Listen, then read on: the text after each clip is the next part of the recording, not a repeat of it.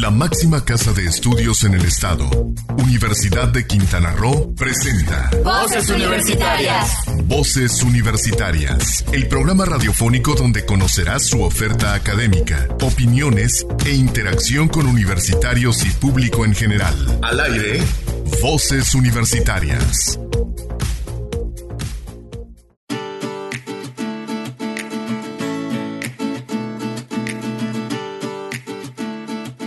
Las 4 de la tarde, hora de iniciar Voces Universitarias Radio, el programa de vinculación de la Universidad de Quintana Roo con la comunidad quintanarroense y con la comunidad en general, con la comunidad universitaria.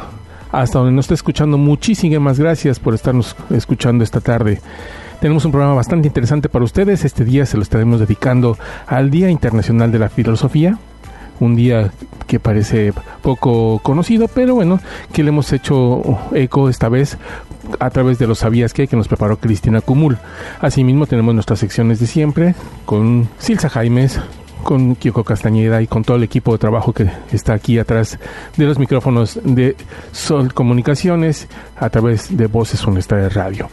En la parte de la entrevista tenemos una entrevista con la licenciada Maite Salazar Loría, titular de la Unidad de Igualdad e Inclusión de la Universidad de Quintana Roo, a ver algunas actividades, sobre todo para tomar en cuenta el nuevo marco regulatorio que está teniendo Quintana Roo con las leyes que se han hecho para mantener eh, la vida libre de violencia de las mujeres. Entonces vamos a retomar esta entrevista con un poquito de las actividades que eh, han hecho en este en esta unidad, su historia y al final nos presentan de cuándo a cuándo van a hacer estas unidades. Eh, pero ¿qué les parece si ya nos vamos con nuestra primera efeméride musical?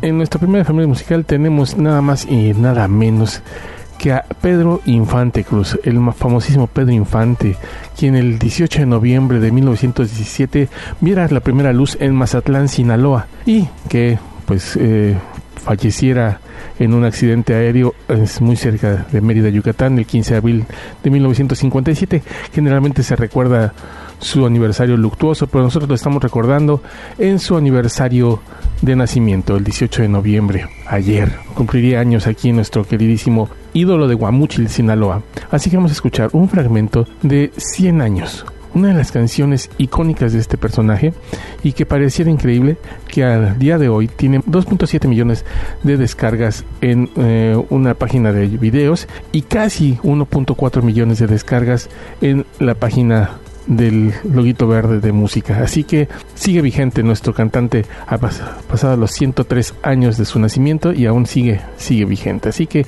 después de la melodía vamos a nuestro primer sabías que y regresamos después de una pausa comercial aquí a Voz Universitaria Radio.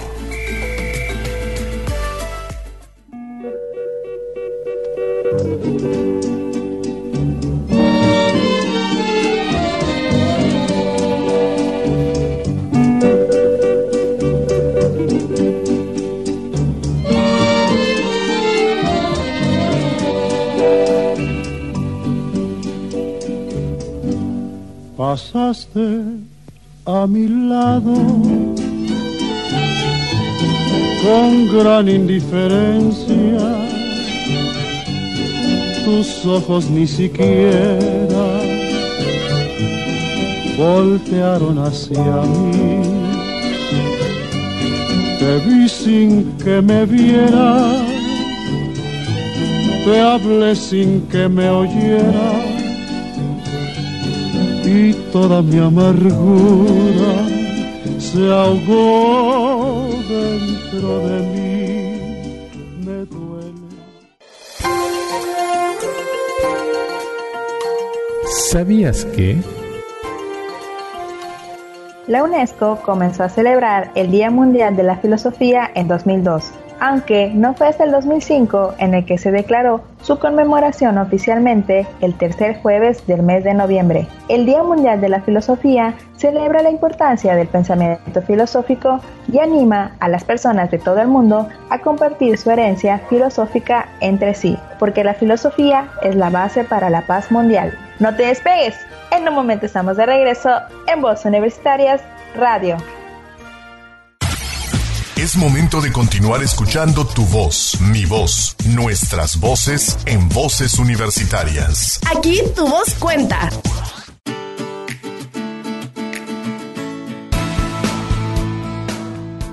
Amigos de Voces Universitarias, muy buenas tardes. En el espacio de la entrevista en esta semana tenemos el gusto de saludar desde la capital del estado a la licenciada Maite Salazar Loría, titular de la Unidad de Igualdad e Inclusión de la Universidad de Quintana Roo, que recientemente se formara, antes era un departamento, ahora este, cambia su estatus y bueno, ya queda de frente y tienen diferentes actividades uh, que han desarrollado y por desarrollar en, próximos días. Y sobre eso vamos a platicar con ella. Licenciada Maite, muy, muy buenas tardes.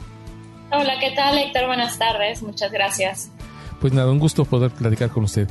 Es interesante que ahora como unidad de igualdad e inclusión se trabaje, pero bueno, ya tiene muchísimos años trabajando primero un departamento de este, este al respecto y ahora con una unidad ya pues bien establecida dentro del marco jurídico de la Universidad de Quintana Roo. ¿Cómo está esto? A ver, platícanos cómo, cómo fue la historia de esta...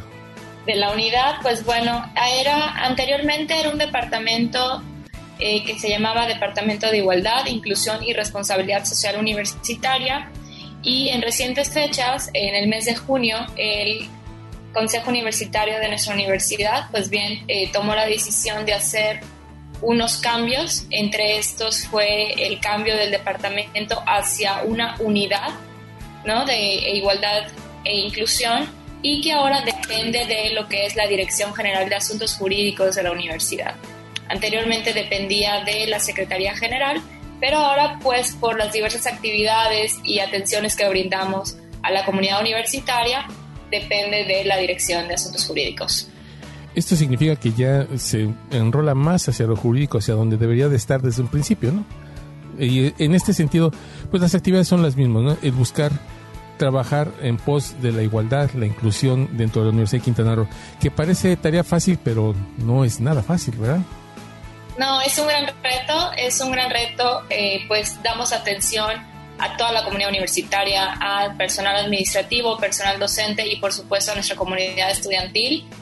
Y pues hemos trabajado en perfeccionar procedimientos, en perfeccionar procesos, eh, todo, por ejemplo, en el tema de la pandemia, pues nos vino a cambiar, ¿no? A todos, desde cómo se imparten las clases, cómo brindan los servicios a toda la comunidad y pues estamos perfeccionando, estamos viendo de qué manera puede ser, bueno, cuál es la mejor o la ideal para poder llegar no únicamente eh, aquí en la zona sur, sino que podamos brindar los servicios también en la zona norte, ¿no? Cancún, Playa del Carmen y Cozumel. En este sentido, ¿se tendrá en eh, próximas fechas tal vez alguna enlace dentro de los, en las unidades? ¿O cuál sería el trabajo que se haría dentro de la estructura de la Universidad de Quintana Roo para atender el norte del estado? Mira, desde, bueno, este año se llevó a cabo el programa de introducción a la universidad y pues gracias ahora sí que a las tecnologías nos permitió brindar el servicio a todas las unidades académicas, atendiendo a todos los alumnos y alumnas de nuevo ingreso. y en particular nosotros los que les dimos a conocer, pues bueno, cuáles son sus derechos, sus obligaciones, cuáles son los procedimientos a los que los estudiantes pueden acceder en, caso de que estén, se encuentren en alguna situación eh, particularmente en acoso y hostigamiento sexual, pero también en alguna situación de que contravenga la legislación universitaria. Y pues obviamente también estamos invitando a participar a profesores y personal docente de todas las unidades académicas a participar en talleres que de igual manera se llevan a través de las plataformas virtuales institucionales. Y en el, mes de agosto tuvimos participación de 23 docentes este, entre, bueno, participaron en el taller de inclusión social y no discriminación. Tuvimos y recogimos muchas propuestas de trabajo eh, de Cancún, Cozumel, Playa y, Chetumal y todas eh, convergieron en que están encaminadas a atender las necesidades particulares de quienes integramos la comunidad universitaria. Eh, nos aportaron iniciativas para garantizar la seguridad, el cuidado del medio ambiente, la inclusión y la no discriminación en la universidad. Y pues en las próximas fechas, el 24 de noviembre para ser exactos, vamos a dar eh, inicio a nuestra cuarta jornada universitaria contra la violencia de género. Se va a llevar a cabo del 24 al 27 de noviembre y vamos a contar con distintas conferencias a lo largo de estos días. esta invitación se hace extensiva a toda la comunidad universitaria y también al público en general que quiera participar. ¿De qué eh, decía de conferencias? ¿En torno a qué temas se van a tocar? Principalmente la jornada va a tener una temática de violencia digital, toda vez que en recientes fechas, en el mes de septiembre, se tipificó como delito en nuestro Código Penal eh, del Estado y también fue reconocido como una modalidad de violencia en la ley de acceso a una vida libre de violencia para las mujeres. Y bueno, pues vamos a tener la participación de la diputada Atenea Gómez Ricalde, quien nos va a hablar un poco acerca de cuál fue el impulso de estas reformas que se llevaron a cabo en el Congreso. Vamos a tener también la participación de defensoras digitales con todo el tema de las herramientas eh, para prevenir la violencia digital, para que pues todos tengamos conocimiento de qué, a qué podemos acceder, cuáles son esas herramientas para evitar ser víctimas o más bien para prevenir eh, ser víctimas de, estos, de este delito. Y vamos a tener también un tema que va a estar enfocado a la equidad de género y a las acciones afirmativas. Ok, interesante, muy interesante todo esto porque estamos hablando de temas pues muy jóvenes, por desgracia, que llegamos tarde a estas a esta situación eh, pues de acceso libre de violencia, sobre todo hacia la mujer y cuestiones de este tipo. Creo que sí ha sido un gran avance, pero sí estamos llegando un poquito tarde con las legislaciones, creo, ¿no? Ahí vamos, yo sí creo que pues vamos avanzando. El tema digital creo que también es nuevo y entonces y regular regularlo es todavía más nuevo. No es un reto eh, pues para las instancias, no únicamente a nosotros como universidad, sino para las instancias estatales y para todas las instancias gubernamentales que tienen que poner este, pues los candados o las medidas para atender estas situaciones. Perfecto. Maite, y entonces estas jornadas eh, serán, ¿qué días? Del 27, me decía, al 24, perdón, al 27 de noviembre. ¿Y van a ser en la mañana, en la tarde, en la noche? Eh, ¿Qué horas serán los horarios de las actividades? El 24 de noviembre vamos a tener la conferencia inaugural a las 5 de la tarde. Eh, a cargo, les comento, de la diputada Atenea Gómez Ricalde. Y el 26 de noviembre en un horario de las 11 de la mañana. Y el viernes 27 de noviembre tendremos a las 11 de la mañana y a las 2 de la tarde. Perfecto pues ahí está la invitación para todo el que se quiera sumar a esto. No solamente creo que es la comunidad universitaria, todo el que quiera saber al respecto, será importante que puedan acercarse a estos conocimientos. Así es. Pues algo más que se me escape, licenciada Maite. Pues yo creo que por mi parte es todo. Digo, seguimos trabajando, seguimos organizando ya pues todo lo que viene siendo el cierre de año, el próximo año, las capacitaciones, eh, que esperemos que que podamos también seguir colaborando con la zona norte, ¿no? Este, si las si las medidas nos los permiten ya poder trasladarnos y acudir de manera presencial y si no, pues seguiremos con las actividades a través de las plataformas digitales. Creo que las plataformas digitales ya llegaron para quedarse.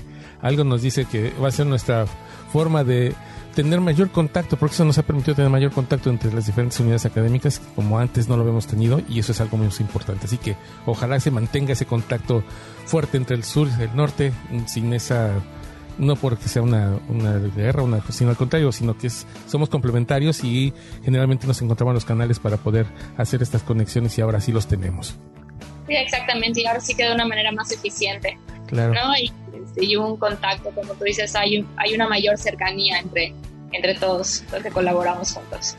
Pues, licenciada Maite Salazar Noria, muchísimas gracias por esta entrevista y estaremos pendientes de, difundir también lo que es esta jornada que, que llevaron a cabo ustedes del 24 al 27 de noviembre.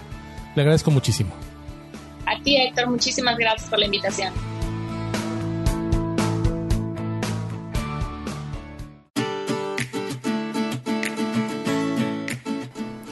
Agradecemos mucho a la licenciada Maite Salazar Loría la entrevista. Nos abre la visión de esta nueva legislación que hay en torno a una vida libre de violencia, sobre todo que en Quintana Roo ya se hizo ley y eso es importante tomar en cuenta para futuras condiciones porque nos afecta a todos, sobre todo a quienes formamos parte del ámbito público. La Universidad de Quintana Roo, un ente público, tiene que responder a todas estas legislaciones y tiene que capacitar a todos sus, sus trabajadores en torno a ella. Así que una buena oportunidad vamos a tener de actualizarnos en el marco jurídico de la Universidad de Quintana Roo y del, del Estado de Quintana Roo. Bueno, continuamos. Déjenme platicarles que en días pasados, en toda esta semana, de hecho hoy continúa, hoy es el último día de las actividades, la universidad está eh, pasando por un proceso de acreditación de parte de la AENOR, la Agencia Española de Normalización, y pues desde el pasado martes, miércoles y jueves se, llevaron a cabo diferentes actividades para poder eh, solventar todo lo que nos presenta, el reto que nos presenta esta auditoría, que sería para fortalecernos en, en el ámbito interno y sobre todo para mantener nuestro estatus como universidad certificada por el ISO 9001-2015. Así que vaya una felicitación a todos los que han participado en esta auditoría de calidad y pues esperemos que salgan muy bien. Creo que sí, salimos muy bien porque eh, la universidad se mantiene con bajo estándares bastante fuertes de calidad y bueno, una muestra es de ello. Vamos a nuestra segunda efeméride musical. Vamos en esta ocasión vamos a recordar a un músico vienés, a Franz Peter Schubert, quien el día 19 de noviembre de 1828 falleciera pero fue un compositor austriaco de los principios del romantismo musical. Eh, fue siguiendo la sonata clásica y el modelo de Beethoven y logró, pues a pesar de su corta vida, nació en 1797 y murió en 1828.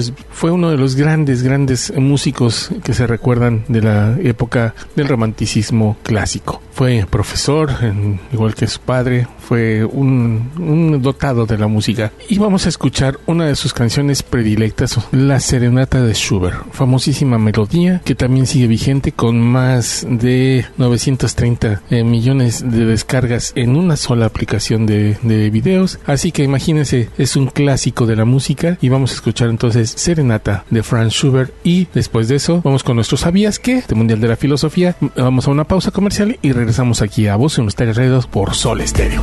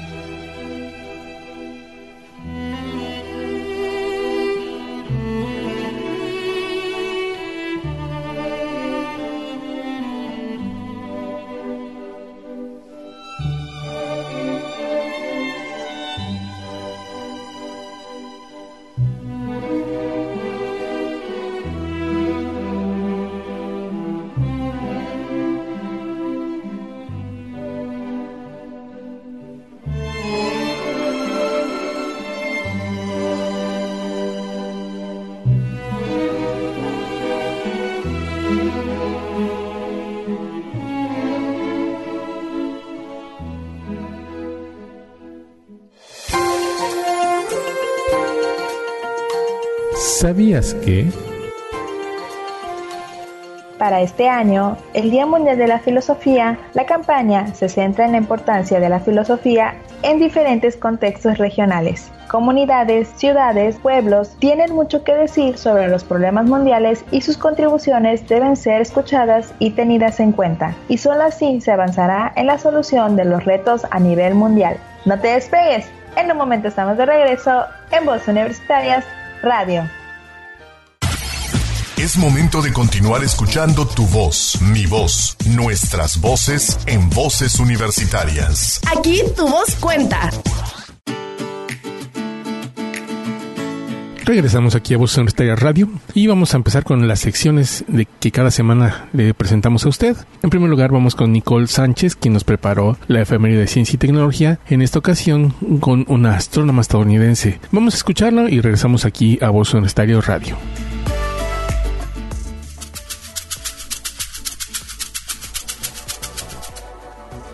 19 de noviembre de 1932. Nace en California, Estados Unidos, la astrónoma Eleanor Francis Kay. Organizó y coordinó el programa de investigación de los asteroides cercanos a la Tierra durante la década de los años 1980. Fue también la investigadora responsable del programa Near Earth Asteroid Tracking, NEAR, y del laboratorio Jet Propulsion Laboratory de la NASA. Descubrió alrededor de 900 asteroides, incluidos los dos primeros asteroides, Aton, Aton y Ra Shalom. Un asteroide Aton es cualquiera de los asteroides con una órbita cuyo semieje mayor sea menor que el de la Tierra. Esta clasificación lleva el nombre del asteroide Aton. También descubrió los asteroides Apolo, Nereus y Castalia, y los asteroides Amor, Laocoon y Braille. Es miembro del Salón de la Fama de la Astronomía de la NASA. Se jubiló en 2002.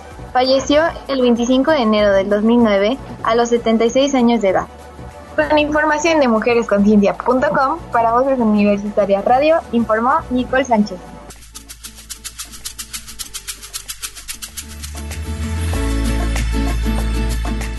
Agradecemos mucho a Nicole Sánchez que nos haya preparado este interesante efeméride, una astrónoma con más de 900 descubrimientos de asteroides. ¿Se imaginan ustedes? Toda una vida dedicada a ver los astros, a estar con la mirada al cielo. Ahora vamos con la sección de Letras en Radio con Kyoko Castañeda, quien nos presenta un reportaje sobre los premios Nobel de Literatura. ¿Cuántos premios Nobel ha habido? Eh, sobre todo de los que más le han impactado en ella y que ha querido a lo largo de su vida leer para poder. Este, así que vamos, así que vamos a escuchar a Kyoko Castañeda y regresamos aquí a Voz Universitaria Radio por Sol Estéreo.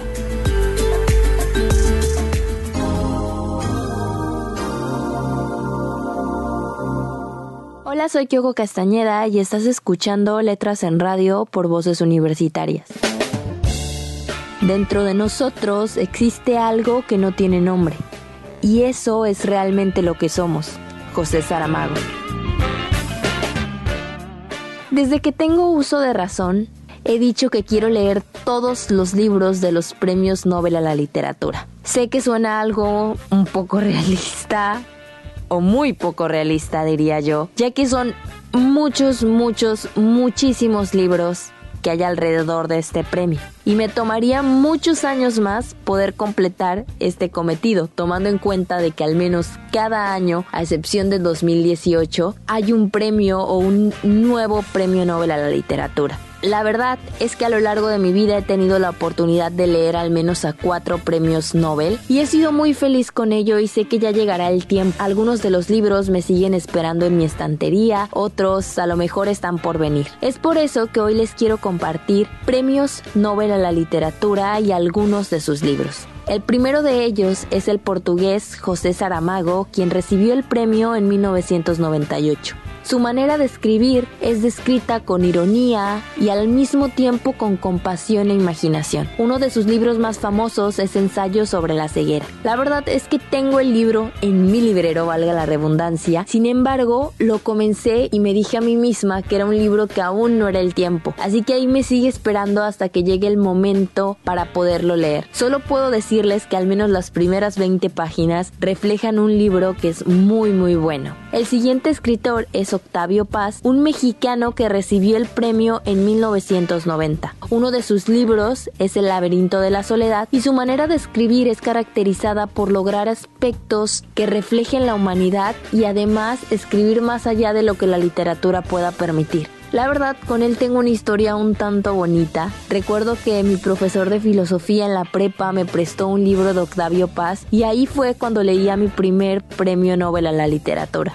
El siguiente escritor es Camilo José Cela. Es un español que recibió el premio en 1989. Uno de sus libros es La Colmena y este se caracterizó por escribir acerca de la vulnerabilidad del hombre. La verdad he escuchado mucho acerca del escritor, sin embargo no he tenido la oportunidad de leerlo. Sin duda está entre todos mis pendientes o de las personas que tengo que leer. El siguiente escritor es el colombiano Gabriel García Márquez, quien recibió el premio en 1982. Como saben, Gabriel García Márquez se consideraba de cierto modo más mexicano así que el día que murió, murió en México. Uno de los libros más conocidos de Gabriel García Márquez es Cien años de soledad, un libro que siempre he querido leer y siempre se me olvida comprar cuando voy a la fil porque quiero que sea la edición más bonita del libro o una edición que me guste. En su escritura refleja la vida y los conflictos cotidianos y los conflictos que hay precisamente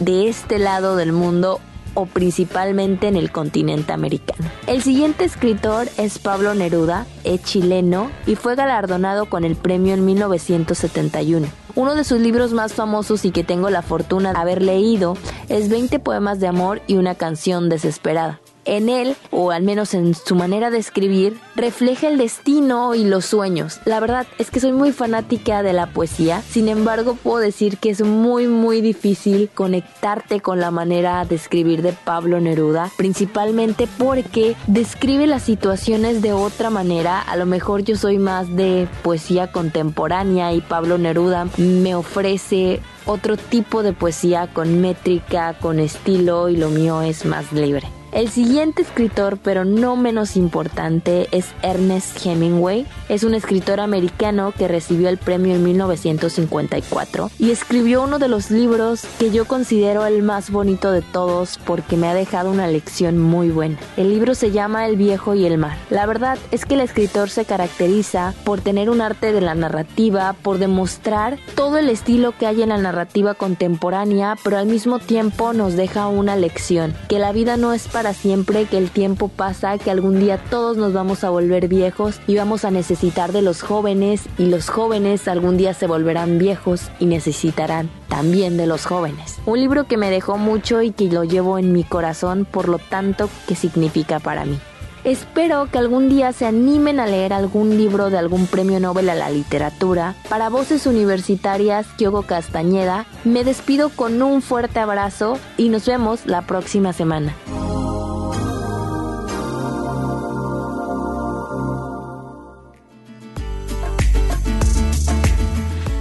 Le agradecemos mucho a Kiko Castañeda su participación de esta semana, interesante de verdad, con varios de los premios Nobel que han impactado en su vida.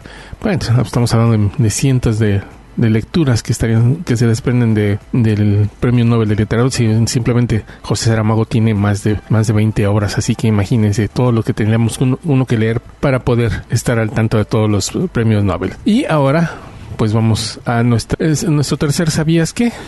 Después vamos a una pausa comercial y regresamos aquí a Voz en Estéreo Radio por Sol Estéreo.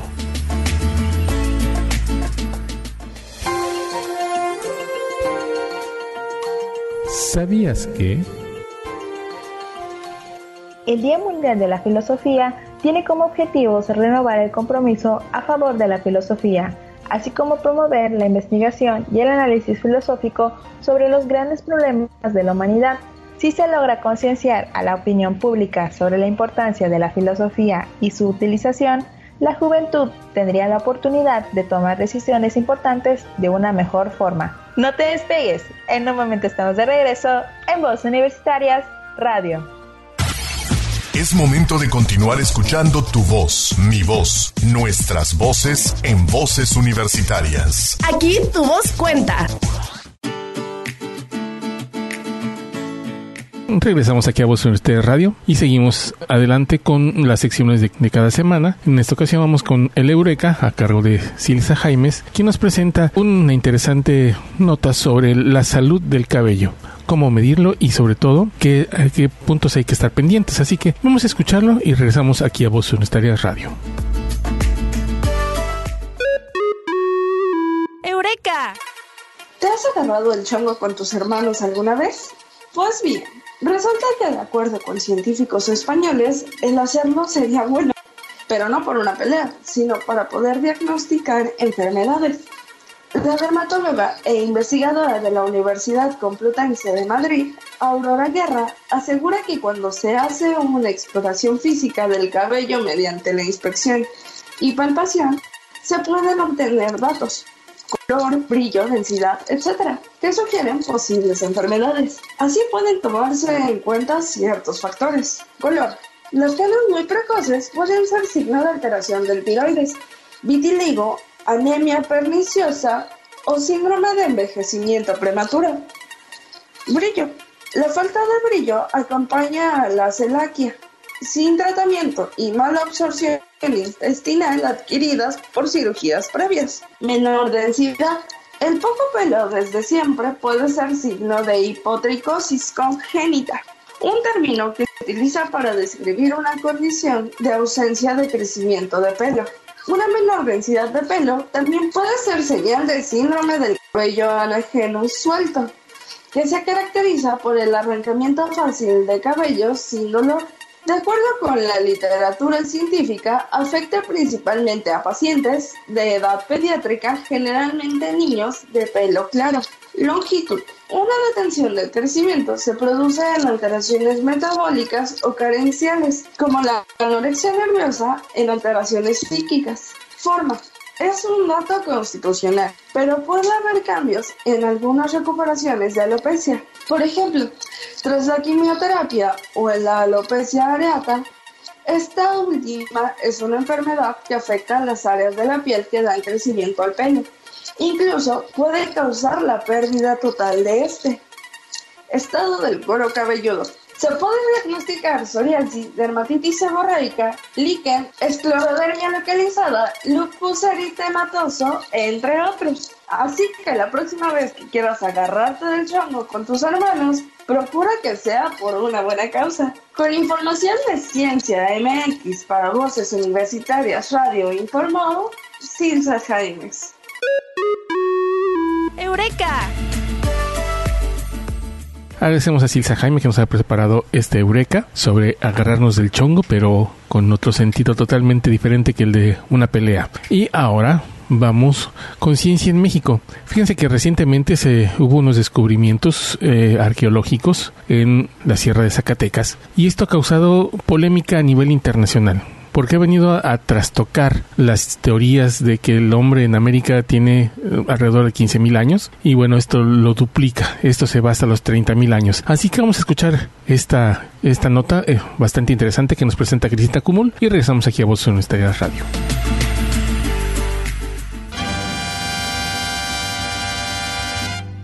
La ciencia en México.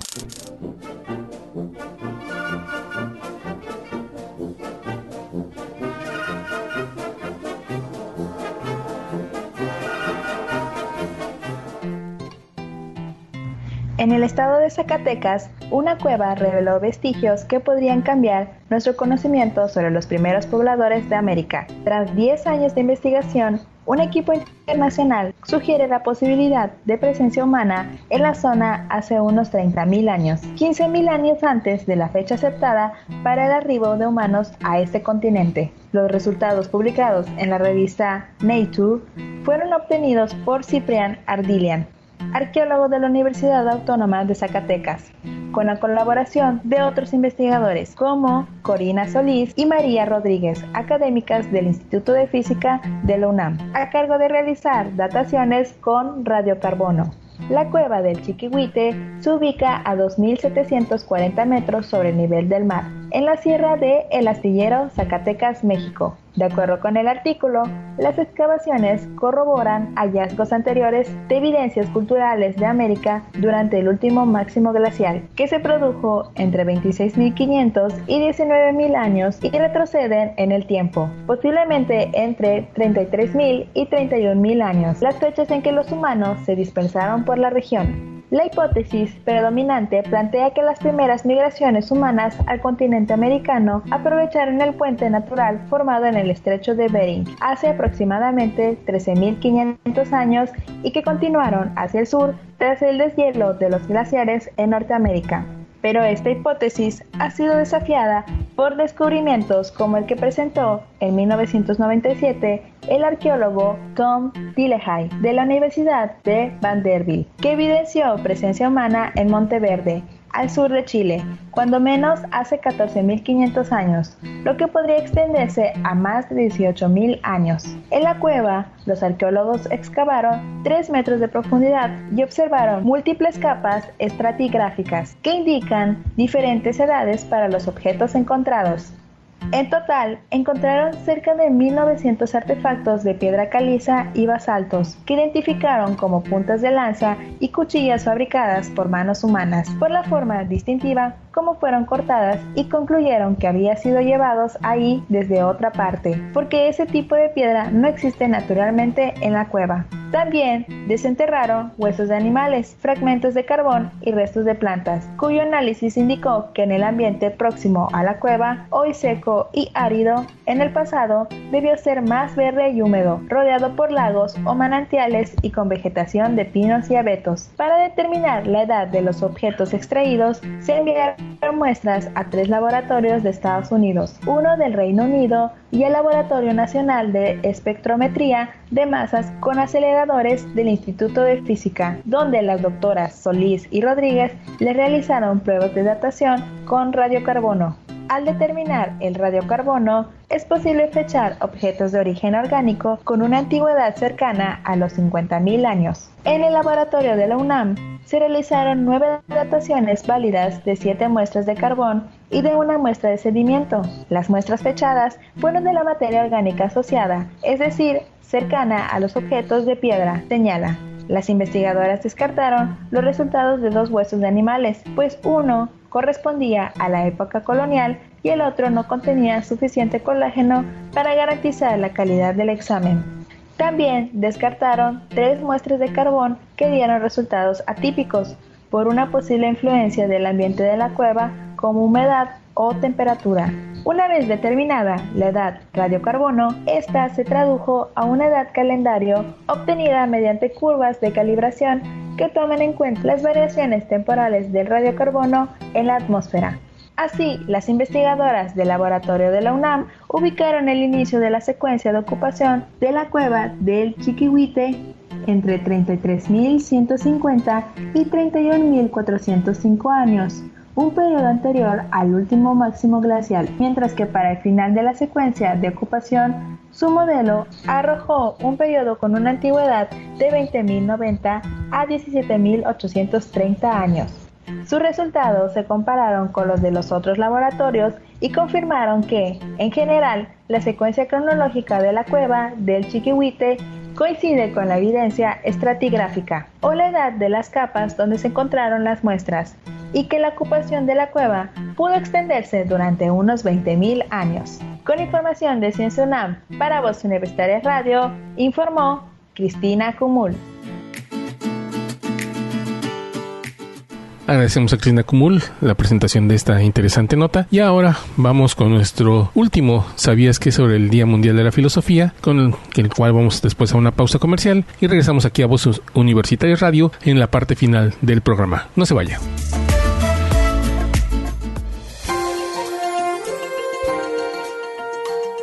¿Sabías que? El Día Mundial de la Filosofía tiene como objetivos renovar el compromiso a favor de la filosofía, así como promover la investigación y el análisis filosófico sobre los grandes problemas de la humanidad. Si se logra concienciar a la opinión pública sobre la importancia de la filosofía y su utilización, la juventud tendría la oportunidad de tomar decisiones importantes de una mejor forma. No te despegues, en un momento estamos de regreso en Voz Universitarias Radio. Es momento de continuar escuchando tu voz, mi voz, nuestras voces en voces universitarias. Aquí tu voz cuenta. Regresamos a Voces Universitarias Radio en esta parte final, en donde tenemos varios anuncios que hacer. Por ejemplo, en primera tenemos el segundo simposio virtual Investigando y Aprendiendo eh, desde casa, que organiza los alumnos de la asignatura mm, eh, del administración hotelera de la unidad química Cancún, bastante interesante porque bueno, ellos van a hacer una transmisión en vivo sobre esta esta pues nuevas relaciones que tienen los alumnos con los profesores. Cómo se ha llevado a cabo esta esta parte esta comunicación entre los docentes y los alumnos a través de la virtualidad. Va a ser muy interesante y bueno, ellos lo van a llevar a cabo eh, a, a, través de la Facebook Live una transmisión en vivo, eh, va a ser el próximo 2 de diciembre de 9 a 14 horas. Asimismo, en el marco de la celebración del Día de la Filosofía, que es hoy, se llevó a cabo el coloquio de las humanidades ante la muerte, celebrando el Día Mundial de la Filosofía, como decíamos, que fue por parte de la Academia de la Licenciatura en Humanidades en la capital del estado. Eh, fue un coloquio bastante interesante, de hecho sigue todavía, está a punto de terminar. Eh, fue desde las 10 de la mañana y termina a las 17 horas.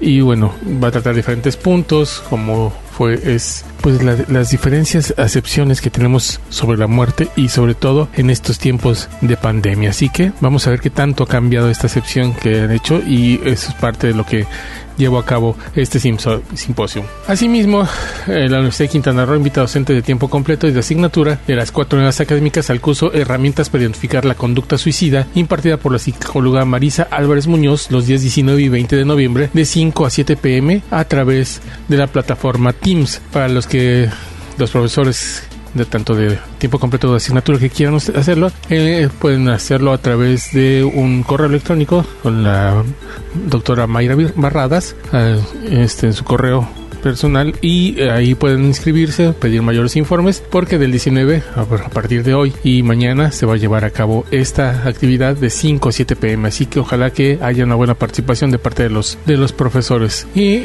finalmente, pues déjenme decirles que ya nos vamos. Ya nos vamos. Queremos agradecer muchísimo a quienes hacen posible este programa. Esta vez fue un programa pregrabado, pregrabado hoy mismo jueves hace unas horas nada más, un par de horas antes del programa. Le agradecemos muchísimo a todos los que hacen posible este programa, a Silsa Jaimes, a Cristina Cumul, a Nicole Sánchez, a Kiko Castañeda, su servidor Héctor Zacarías. Todos les agradecemos mucho en estas circunstancias estar desde casa y a estar haciendo este programa para ustedes, que no se pierda la serie. Así que les agradecemos mucho su presencia este día y los esperamos la próxima semana aquí en una edición más de Voces Universitarias por Sol Estéreo. Hasta la próxima.